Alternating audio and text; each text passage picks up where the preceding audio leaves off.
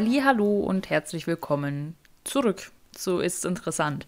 Schön, dass du wieder hier bist und mir zuhörst bei meinem zweiwöchentlichen Gelaber. Falls du mich zum ersten Mal hörst, hallo, willkommen. Ich bin Jackie und ich möchte heute über mein Volo reden, mein Volontariat.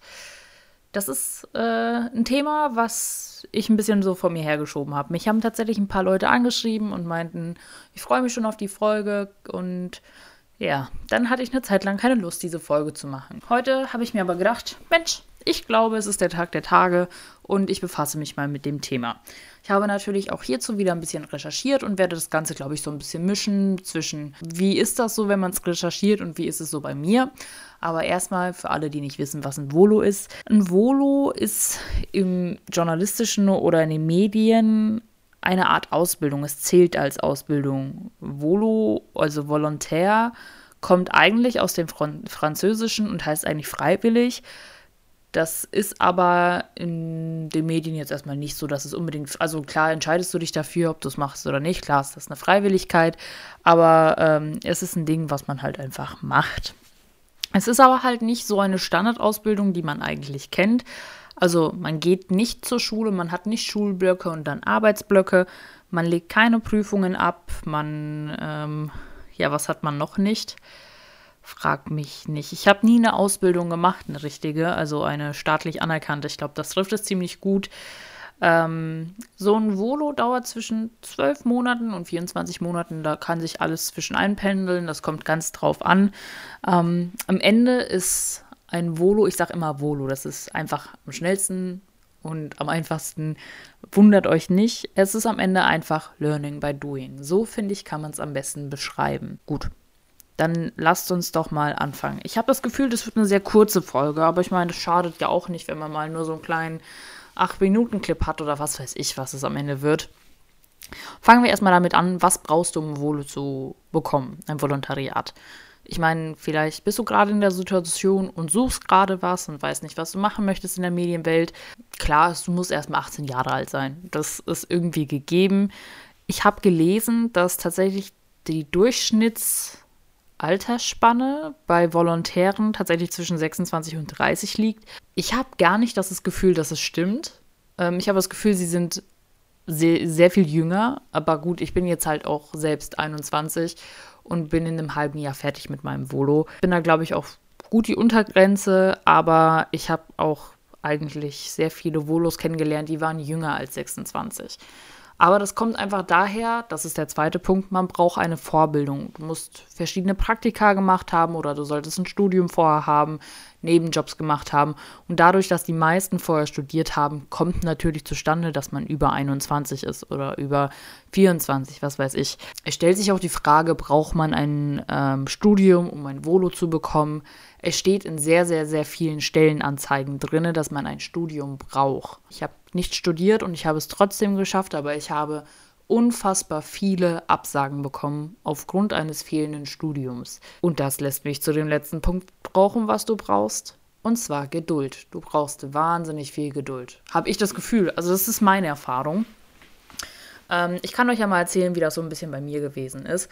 Also das erste Mal von einem Volo habe ich gehört, als ich 18 war. Da war ich gerade in meinem Redaktionspraktikum und dann gab es da halt auch Volontäre. Und ich war so, äh, okay, was macht ihr hier? Und es wurde mir ähnlich erklärt. Wir sind so eine Art Ausbildung.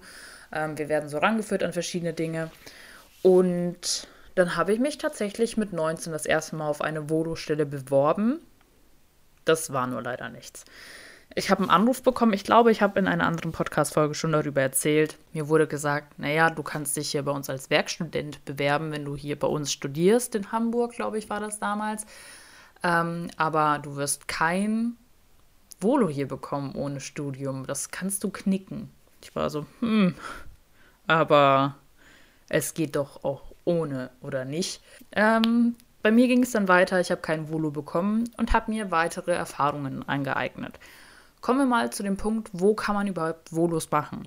Ähm, du kannst es theoretisch, also ich glaube, Volos kann man in sehr vielen verschiedenen Bereichen machen, aber das ist jetzt eher natürlich der Bereich, in dem ich mich auskenne beim Radio, beim Fernsehen. Also da kommt dann drauf an, du kannst es beim Sender machen, also bei RTL, Vox, bei Pro7, warte mal, wo zählt ProSieben überhaupt so? Egal, bevor ich hier mit gefährlichem Halbwissen punkte.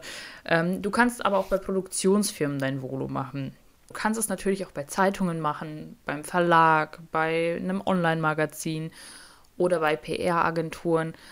Es gibt ganz, ganz viele Möglichkeiten und ganz viele verschiedene Facetten. Ich glaube, man muss sich im Vorfeld irgendwie entscheiden, was für eine Art Volo man machen möchte. Ich glaube, es ist, man kann sich, glaube ich, gar nicht richtig entscheiden. Ich meine, am Ende wirst du irgendwo genommen und da bist du dankbar, dass du es hast.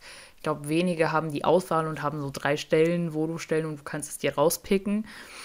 Aber ich habe das Gefühl, ich habe sowohl in großen als auch in kleinen Firmen bereits gearbeitet. In den großen sind die sehr viel spezialisierter, also die wissen, wie sie ihre Volos ausbilden und die Verlauf, also die ähm, haben dann ihre Station und die werden abgearbeitet. Und es ist irgendwie so ein eingespieltes Ding. Und ich glaube bei kleinen Firmen und ich bin jetzt gerade in einer etwas kleineren Firma, hat man sehr viel Verantwortung sehr früh und ich glaube, so kleine Firmen züchten sich eher so eigene Redakteure, die sie dann behalten weil die formst du so zu den Leuten, die du brauchst. Habe ich das Gefühl, so meine Einschätzung bisher. Ja, ich kann euch ja mal sagen, wie es dann bei mir weitergegangen ist. Ich habe ja mit 19 dann die erste Volo-Bewerbung geschrieben und nach dieser einen Volo-Bewerbung kamen sehr, sehr, sehr, sehr viele. Ja, ähm, ich habe dann tatsächlich ja beim Radio gearbeitet. Ich erzählte es ja bereits und da mein erstes Volo in Aussicht gestellt bekommen was ich abgelehnt habe, ähm, ich wollte es nicht beim Radio machen, nicht beim Lokalradio. Und äh, dementsprechend gingen wieder 10.000 Bewerbungen raus. Und diesmal nicht nur an kleine Redaktionsfirmen, äh, Produktionsfirmen, nicht an Redaktionen, sondern auch an Filmhochschulen. Ich habe mich bei den Bavaria Filmstudios beworben, an der RTL Journalistenschule und wo ich es nicht überall probiert habe.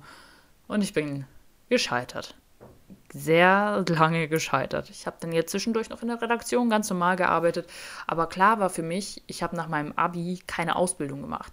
Und ja, ein Volo wird nicht als offizielle Ausbildung anerkannt, aber ich wollte irgendwas vorliegen haben. Ich wollte sagen, okay, ich habe zwei Jahre mich hingesetzt und habe gelernt und rangeführt worden und so weiter. Ich wollte es einfach auf dem Papier stehen haben, dass ich ein Volo gemacht habe. Dementsprechend ging die Suche weiter und zwei Jahre später, nachdem ich die erste Bewerbung geschrieben habe, nee, Quatsch, zwei Jahre nachdem ich das erste Mal von einem Volo gehört habe, habe ich dann noch meine Stelle jetzt bekommen. Und dann kann ich euch auch eigentlich ein bisschen was zu den Aufgaben erzählen. Also grundsätzlich würde ich sagen, im Bestfall, wenn du ein Volo hast, bekommst du einen Ausbildungsplan. Aber es ist wirklich der Bestfahrplan. Ich sage nicht, dass es bei mir nach Bestfahrplan läuft, ne? okay, also ne, den Ausbildungsplan hast du.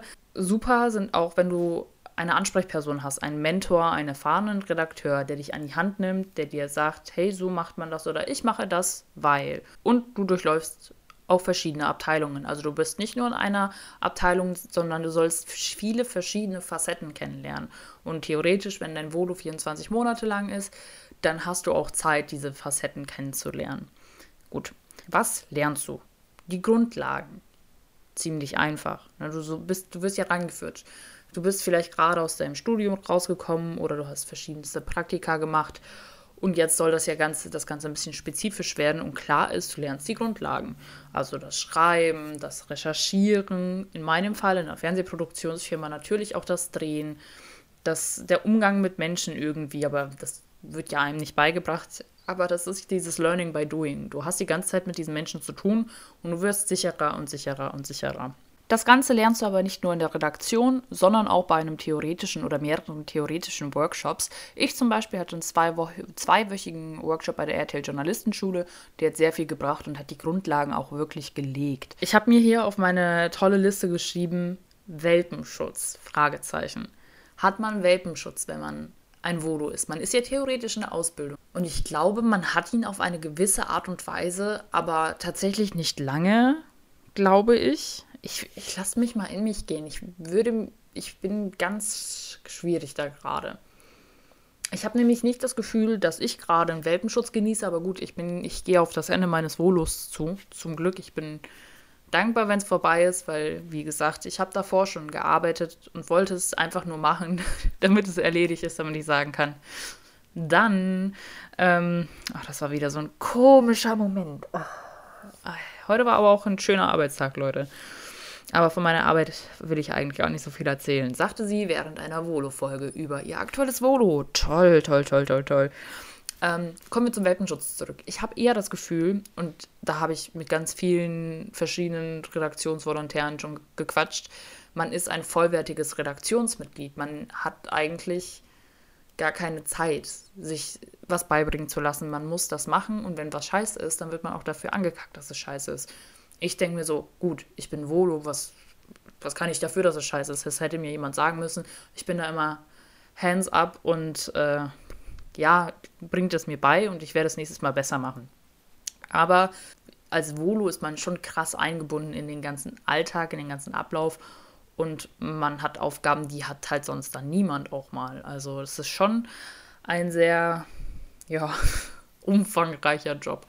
Und auch hier, äh, ja, ist nicht immer alles fein. Ja, über, äh, über Gehalt und so habe ich jetzt tatsächlich gar nicht gequatscht. Aber da kann ich auch gar keine genauen Aussagen drüber treffen. Ich weiß zwar, was ich bekomme. Ach ja, Überraschung. Ich kriege jeden Monat einen Gehaltscheck in die Hand gedrückt und da steht das Geld drauf. Wäre komisch, wenn ich nicht wüsste, was ich ähm, auf mein Konto bekomme. Aber es ist in jeder Redaktion und in jeder Firma unterschiedlich, was ein Volontär bekommt. Das ist kein einheitliches Gehalt.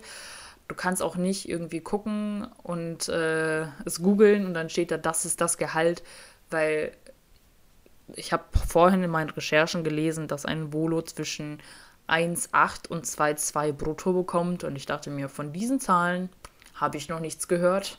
Aber es ist okay. Wenn ihr so ein Volontärsgehalt habt, dann lasst es mich mal gerne wissen. Würde mich freuen für euch. ähm, ja, ich weiß nicht, falls äh, du persönlich, der du Mensch, der das gerade hört, Fragen hast, wie man ein Volo bekommt oder falls du noch Fragen hast, wie das Ganze abläuft zu meiner Arbeit oder sonst was, dann äh, zögere nicht und schreib mir gerne. Du kannst mir natürlich liebend gerne eine Mail schreiben, aber auch auf meinem Instagram vorbeischauen. Ich glaube, du findest mich unter ist interessant unterstrich Podcast. Da kannst du mir natürlich eine Nachricht schreiben, aber auch eine kleine Bewertung dalassen. Warum nicht, oder? Man könnte das doch mal probieren. Ich habe gesagt, es wird eine kurze Folge. Es ist äh, ein kleiner Schnellläufer geworden, aber das ist doch auch okay. Ich hoffe, ich bin diesmal nicht so schnell geworden, was das Sprechen angeht, denn ich weiß, ja, da habe ich noch meine Probleme. Ich fange an zu rasen. Ich habe das Gefühl, ich weiß nicht, wie es bei euch ist. Ich höre Podcasts gern auf nicht doppelter Geschwindigkeit, aber 1,5 oder 1,25, je nachdem, was für ein Podcast es ist, höre ich unfassbar gerne einen Ticken schneller. Und beim Schneiden fällt mir immer auf, dein Podcast muss man nicht verschnellern. Du bist viel zu schnell am Labern. Aber das soll ja nicht euer Problem sein. Ähm, das kriegen wir auch noch in den Griff. Naja, ich würde sagen, das war's jetzt mit dieser Folge. Wie gesagt, meldet euch bei mir und ich würde mich freuen, wenn wir uns demnächst wieder hören. Das war eine schlechte Abmoderation. Ach, wir probieren es noch einmal. Was sagt man denn da am besten? Das war eine kleine, kurze, knackige Geschichte hier ähm, zwischen uns, aber das soll es für heute gewesen sein. Und ich würde mich freuen, wenn du das nächste Mal wieder dabei bist in zwei Wochen. Und ich würde sagen, wir hören uns.